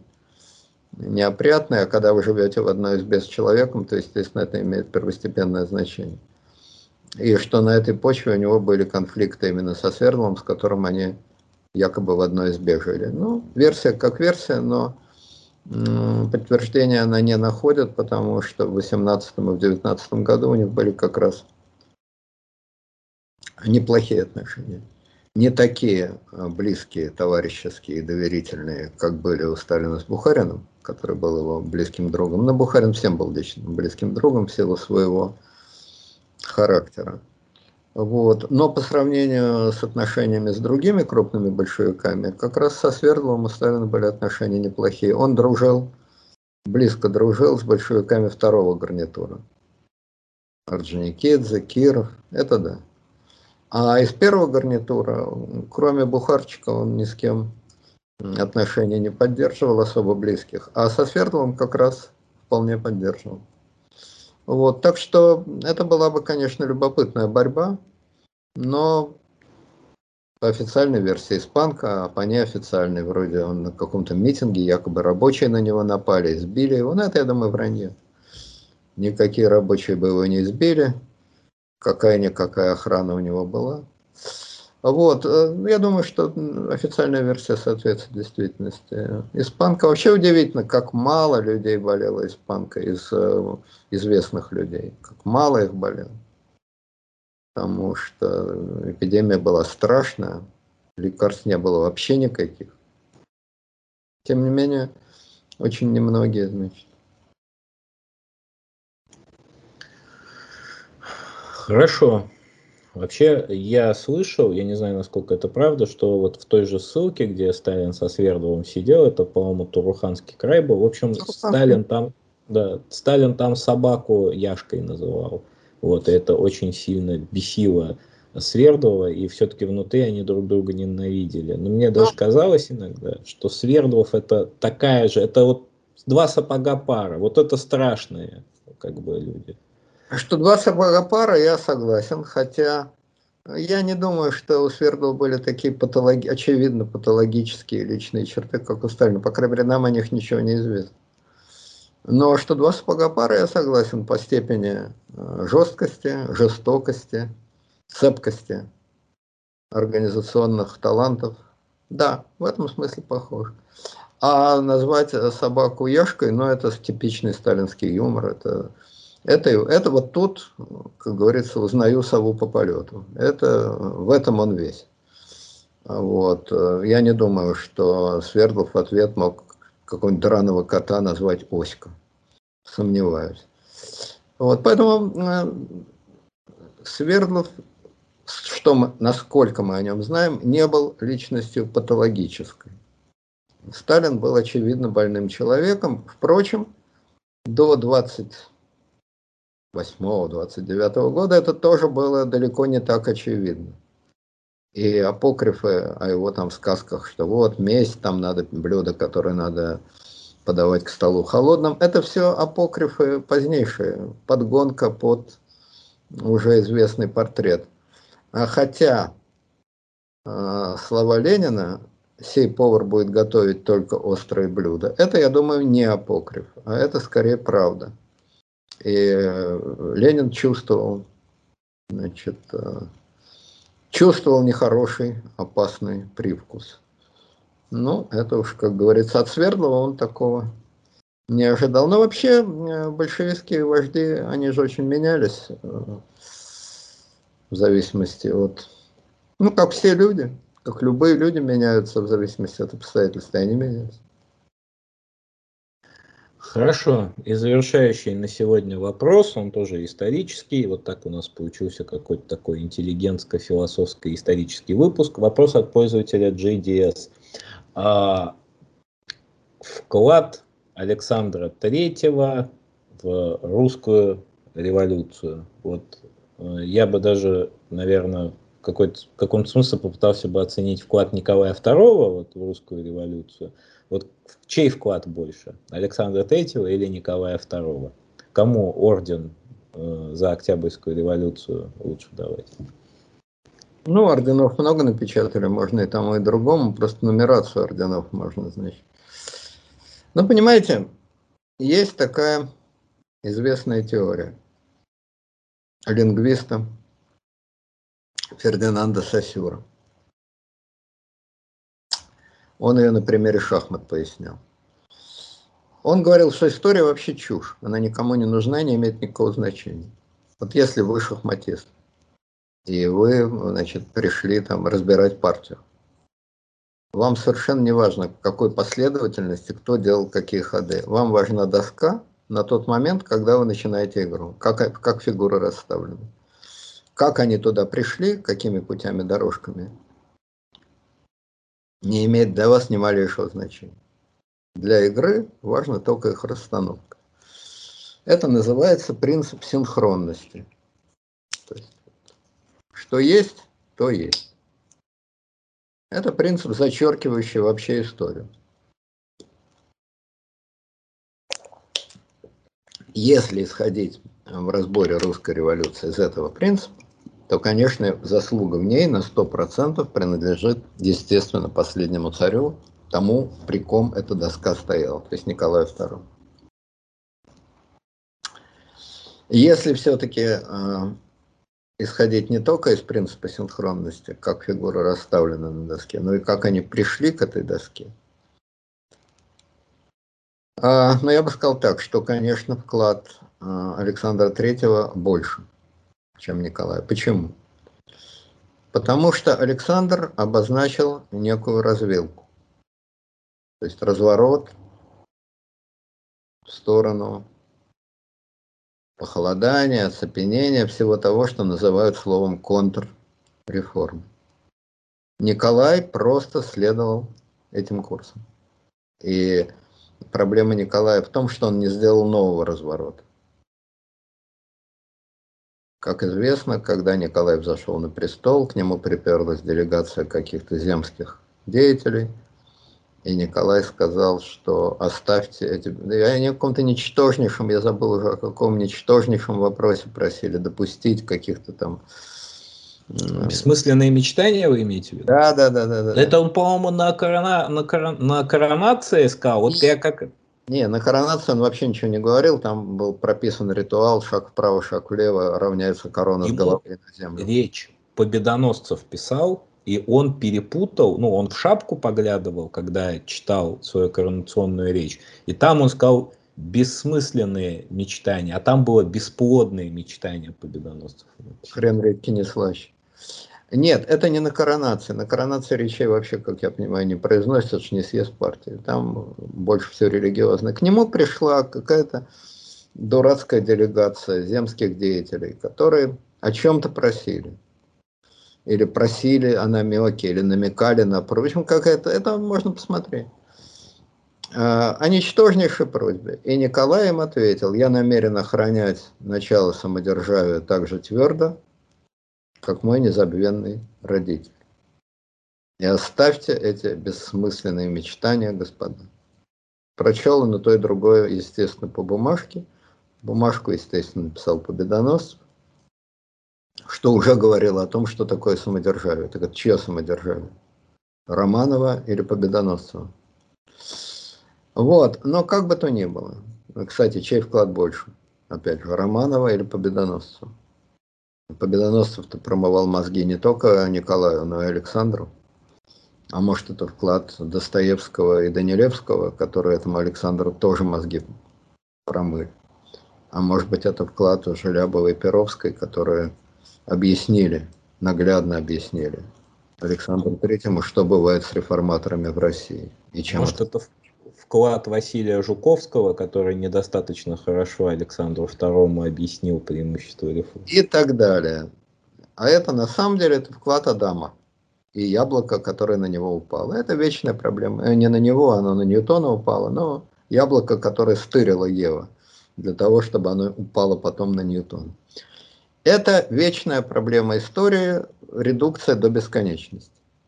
Тем не менее, если брать все-таки русскую историю и не доходить действительно до Адама, то, конечно, поворот к окостенению был сделан насколько это возможно одному человеку, далеко не Петру, далеко не Ленину, а обычному человеку, насколько это возможно, настолько свои усилия в этом плане сделал Александр III. Он повернул на дорогу, которая оказалась гибельной. И Николай только шел по этой дороге. Другое дело, о чем постоянно пишет Витте. Ну, Витте мемуарист сомнительный, то есть он ненавидел Николая II ненавидел. По-видимому, за то, что телеграфом сделал. Не мог ему этого простить. Вот, ну, в общем, ненавидел. И он, все его мемуары, это такая бабская, на самом деле. Я не к тому, чтобы преуменьшить, они прекрасно написаны, вид интересная фигура, но это абсолютно бабская истерика по адресу ненавистного ему Николая II. А поскольку, ненавидя Николая, надо было кого-то ему противопоставить, то он, естественно, ему противопоставляет Александра Третьего. Как, э, значит, в служебном романе. «Э, вы черствая, нет мягкая. Вы злая, нет добрая. Вы сухая, нет мокрая. Вот, значит, вот так примерно Витте описывает парочку Николая Александра. Поэтому Витте не самый надежный источник, но поскольку человек, он действительно умный, и прекрасно знал их обоих, то он пишет, что да, Александр III был очень жесткий, очень прямолинейный. Кстати, он пишет, что Александр III был небольшого ума, то есть просто малого ума, то есть в переводе на русский язык просто дурак. Вот, малого ума и малого образования. Николай был и более широкого ума, и намного-намного более образованный, чем Александр. Тем не менее, говорит Витте, у Александра э, была, был царский характер. Прямой, ясный, твердый. Главное, что требуется от царя. И добившись умиротворения России, как считает Витте, Александр вполне мог начать отвинчивать. Завинтив до хруста, увидев, что дальше винтить не надо – Александр мог начать отвинчивать. Это не очень правдоподобно, но исключить такой вариант нельзя. А вот что, чего точно бы не было, в этом ни малейших сомнений нет, и здесь Витте абсолютно прав, конечно, не было бы русско-японской войны, вне всякого сомнения. Александр ненавидел войны, хотя человек был физически совершенно не робкого десятка, но войны он ненавидел. А дурацкая авантюра, на которую Николая подбили Э, ну, просто мелкие жулики, обыкновенные мелкие жулики в его окружении. Тогдашние, значит, э, Тимченки и Ротенберги. Вот, значит, эту дурацкую авантюру он бы никогда в жизни, конечно, не начал. Более того, вполне возможно, что если бы Александр не торопился, Он уже понимал, что он не сегодня-завтра отбросит копыта. Если бы он так отчаянно не торопился, может быть, он не торопился бы и с женитьбой Николая. Жена ему досталась, ну, не сумасшедшая, но истеричка, очень тяжелая, нездоровая женщина. И, может быть, он нашел бы ему более нормальную, более вменяемую жену, что имело для такого человека, как Николай, огромное значение. Да, он э, постепенно, значит, забыл э, прелести Поклонской и полюбил Алису. Это правда. Но э, он бы другую полюбил. Как говорится, стерпится, слюбится. Царское дело оно такое. И достанься ему более вменяемая жена. Ну, вот такая, допустим, вменяемая, как Матвиенко, предположим. Я надеюсь, это не оскорбление для Валентины Ивановны, указание, что она вменяемая женщина. Вот, значит, а ему досталась вот такая. Э, поэтому Александр, конечно, ушел совершенно не вовремя. Кстати, по своему невеликому возрасту, он умер, ему было меньше 50 лет. Вот он мог вполне процарствовать до 2014 года. Может, и войны бы не было. гадать бесполезно. Это Александр был по своей глупости и упрямству довольно опасный человек. Если у него хватило ума на каком-то банкете заявить, что я пью за своего единственного союзника, и союзником оказался мелкий прохиндей, и, значит, э, просто человек, который клянчил деньги. Бедный родственник, который клянчил деньги, чтобы их разворовывать. Это был князь Черногории. Нашелся союзник. И этот черногорец еще подсунул э, в царскую династию двух своих э, дочек, интриганок, и, значит, тоже воровок, надо сказать, правда. И вот. тронутых мистически. Ну да, да, ну так для воровства-то лучше алиби это мистика. Тырили они основательно. Вот, так что Александр не стоит его идеализировать. невеликий ум, как деликатно выражался вид, играл с ним часто дурные шутки. Но инстинкт у него был, и войны он ненавидел. И дурацкие авантюры, в которые влезал а, Александр, э, Николай, он бы, наверное, все-таки не поощрял. Вот, вот такой ответ.